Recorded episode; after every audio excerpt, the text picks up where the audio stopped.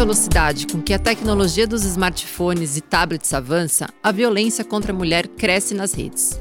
Para nos ajudar a entender o que são crimes cibernéticos, quais as punições e como se proteger destes ataques virtuais, vamos conversar com a doutora Bruna Kuzumoto, advogada e professora universitária. Eu sou Renata Garofano e começa mais um podcast do Câmara Record. Olá, Bruna, tudo bem? Olá, tudo bem? Graças a Deus. Bruna, obrigada primeiramente por estar aqui com a gente e eu já quero começar assim com uma pergunta bem objetiva para a gente pontuar. O que são crimes cibernéticos?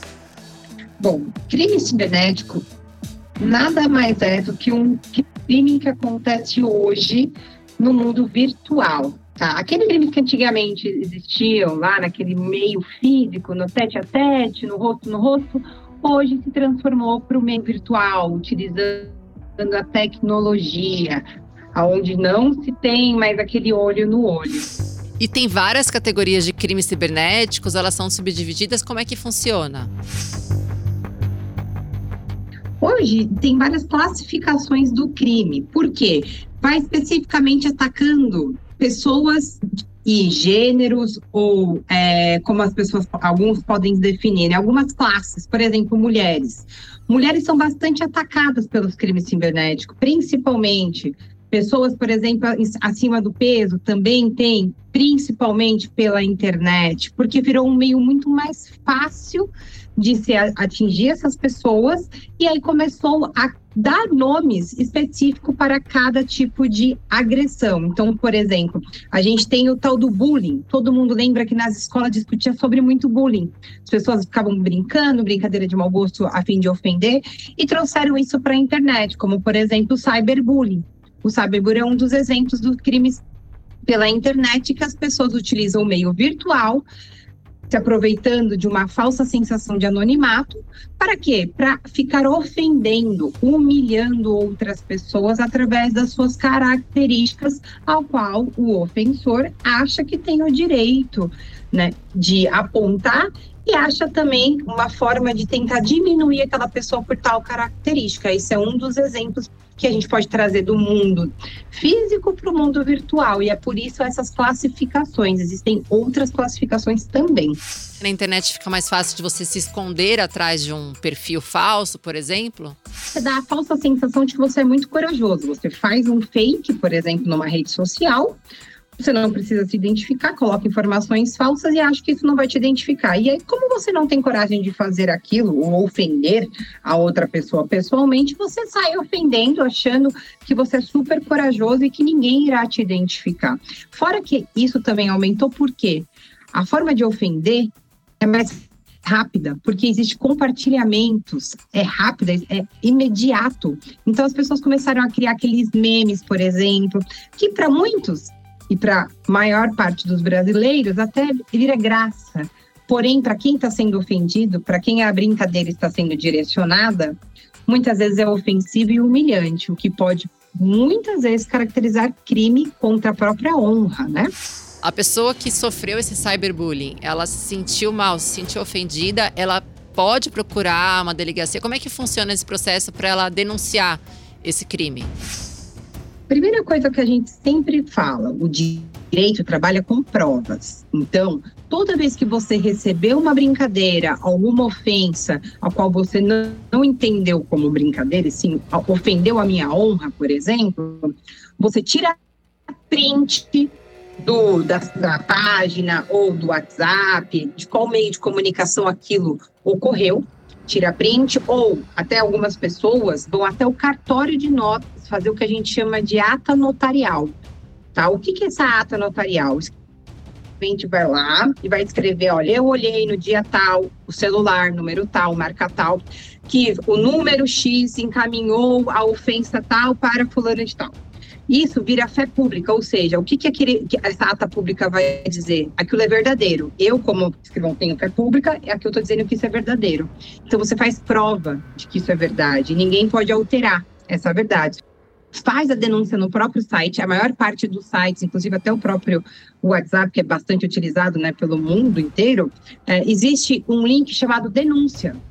E você pode denunciar o número, você pode denunciar o que a pessoa está fazendo, como ofensa, por exemplo, pornografia ou, ou qualquer tipo de crime que a pessoa pode entender que está sendo acometida. Então, essa é a primeira coisa, denuncie, tá? Nesse próprio site. Depois disso, vá até uma delegacia. Não é no Brasil inteiro, não existe bastante delegacias específicas para crimes virtuais. Mas não precisa ser uma delegacia para crimes virtuais. Você pode sim para qualquer delegacia realizar o boletim de ocorrência, tá? Ah, qualquer uma vai atender a pessoa. Qualquer uma. Hoje a internet não é um meio de anonimatos, né? Um lugar onde ninguém mais desconhecido. Hoje existe. Como diziam antigamente, não é mais uma terra sem lei, né? Pelo contrário, hoje existem leis específicas. Muito. O marco civil da, da internet foi uma, uma das coisas que mais é, conseguiu tirar a sensação de anonimato aqui no Brasil das pessoas que utilizavam a internet. Antigamente as pessoas achavam que podia ofender, que ninguém estava nem aí para mim, ninguém ia me achar. Né? Mas o IP, infelizmente, ou felizmente, né, para alguns, consegue rastrear da onde você está falando, de que computador saiu essa mensagem, de que celular saiu isso. Então, isso facilitou muito o rastreamento das pessoas com os seus aparelhos celulares ou notebooks. O que, que é o cyberstalking? Cyberstalking é algo que as pessoas achavam no começo que era mimimi. Eu ouvia muito isso, homens principalmente. Ah, isso é mimimi. Você acha que alguém vai ficar stalkeando? Stalkear ficar perseguindo a pessoa através da internet, por exemplo ex-namorado que fica entrando, por exemplo, na sua página do Instagram, faz um fake falso e fica lá olhando a sua vida, aí comenta, aí posta. Ou seja, você começa a ter a sua privacidade, intimidade violada, você começa a se sentir ameaçada. Isso é o que a gente chama de stalk, é uma forma de violência que a pessoa, o, o indivíduo, ele faz o quê? Ele invade a sua vida íntima e privada através de perseguição, intimidação, ameaça, sempre hoje pelo meio virtual, através, sempre vendo se você está localizando. Tudo virtualmente. Exatamente, sempre virtualmente. Ainda falando um pouco dessa parte de, de fotos, de nudez, assim, então a gente pode falar que as pessoas têm que tomar muito cuidado, porque hoje em dia tá muito na moda trocar nudes, né? Você ter um nude vazado na internet, pode essa foto pode cair na mão da pessoa errada e aí gerar vários crimes virtuais. Qual que é a grande questão, gente, que a gente tem? Primeiro que a maior parte desses crimes são cometidos contra mulheres. Quando uma mulher tem as suas fotos vazadas, por exemplo, por um ex-namorado, que é essa mania de ficar mandando nudes e tudo mais, geralmente eles fazem isso por vingança. Se você não voltar comigo, eu vou expor você.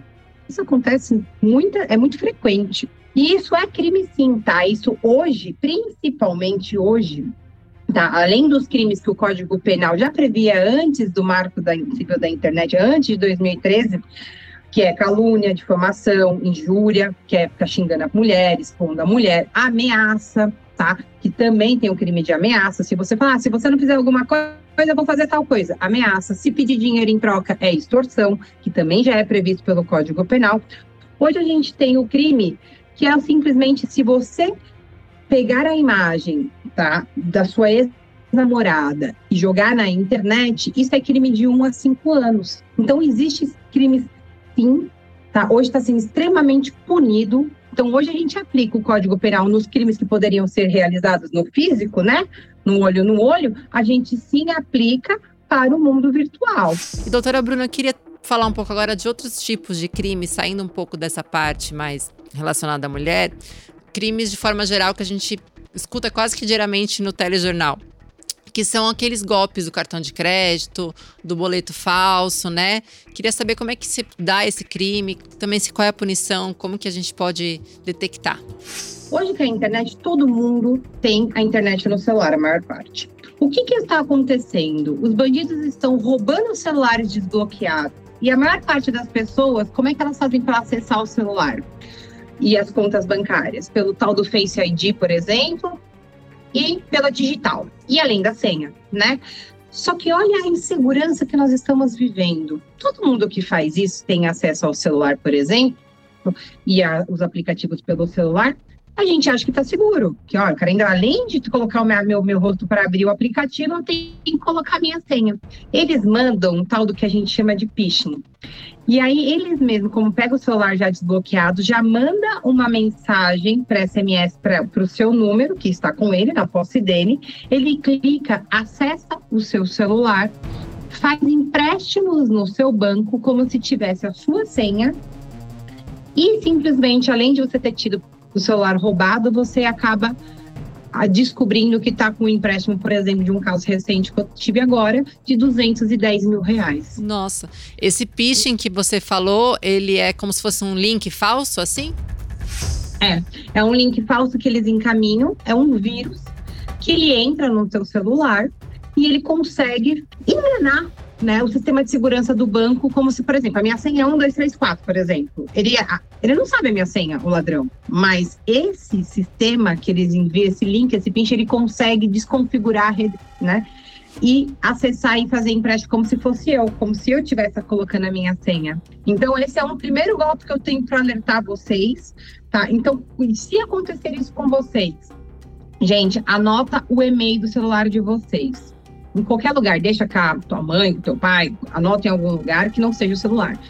Foi roubado? Liga para a operadora e informe o e-mail para poder bloquear o acesso do seu celular. E isso está acontecendo muito. Por isso que eu falei, esse é o primeiro que eu queria falar para vocês, porque é o recente, é o golpe mais recente que está tendo. Faça isso e bloqueie. Depois, aí você já liga para os bancos avisando, já, olha, bloqueia minha conta, bloqueia minhas contas, minhas senhas, bloqueia tudo porque meu celular foi roubado faça o boletim de ocorrência, coloque o número de protocolo do pedido de bloqueio dos bancos no boletim de ocorrência, para que isso não aconteça. E depois vá até a sua operadora e solicite um outro chip. E o boleto falso, que, aliás, o que tem de boleto falso de plano de saúde, o plano de saúde aumentou 35%, mas infelizmente tem muito de plano de saúde que eles estão enviando, de multa de trânsito, e de aquelas dívidas que você tem com o banco, por exemplo, dívida de alguém, eles compram essa dívida e aí você fala, ah, tô falando com a empresa de cobrança, né? E manda esse boleto falso para você. Mas eu vou dar uma dica para vocês sobre boleto, tá? Quando vocês olharem o boleto, o meio do boleto tem que ser correspondente ao número que está constando, número do boleto, ou o nosso número, por exemplo, tem que ser o meio. Geralmente eles não conseguem fazer isso porque como eles mudam o código de barra, não bate o nosso número com o número do boleto. Então, essa é a primeira dica que eu dou para vocês para verificar se o boleto é falso ou não. Tá? O outro dica: todo começo de boleto tem o número de identificação do banco. Todo. Então, por exemplo, o banco X é 121. Se tiver o, o logo do banco X, mas está assim 243, esse boleto é falso. Não pague. Só que a responsabilidade, gente, volta a lhe dizer, é do banco, tá? Então tem sim como reverter isso. Isso que eu ia te perguntar. Se acontecer, cair no golpe, paguei um boleto falso, como proceder? Mas se você foi induzido a erro, se aquele boleto falso tem os seus dados, por exemplo, tem o valor exatamente que você devia para o banco, por exemplo, esses dados vazaram do banco. Então você pode entrar sim com uma ação pedindo que, olha, já que eu paguei, independente de eu ter pago para a pessoa errada, como os dados eram obrigação sua proteger, eu quero que você extinga minha dívida. Infelizmente é só no judicial, porque como as pessoas desistem de entrar na justiça, porque a justiça é um mecanismo caro, né? Muitas pessoas acabam desistindo. E por isso os bancos acabam sempre falando não. Eu não sou expert nisso. Então pode entrar sim com ação judicial que vocês conseguem recuperar o dinheiro sim. Olha que bacana, gente, bom saber. Bruna, você está dando dicas incríveis aqui para as pessoas ficarem ligadas para não caírem nesses diversos tipos de golpes cibernéticos, né? Porque a gente tem uma gama gigantesca, eu acho que a gente abordou os principais, né? Tanto com relação a mulheres, falando um pouco do bullying, falando desses crimes do dia a dia. Queria te agradecer imensamente por esse papo muito esclarecedor que a gente teve sobre crimes cibernéticos. Muito obrigada, viu, pela presença no nosso podcast. Eu que agradeço pelo convite, é uma honra participar aqui com você. A honra foi nossa, brigadão. Gente, hoje eu conversei com a doutora Bruna Kuzumoto, advogada e professora universitária. Para você escutar este e outros podcasts do Câmara Record, eles estão disponíveis no Play Plus e todas as plataformas digitais. Muito obrigado pela companhia e até a próxima semana.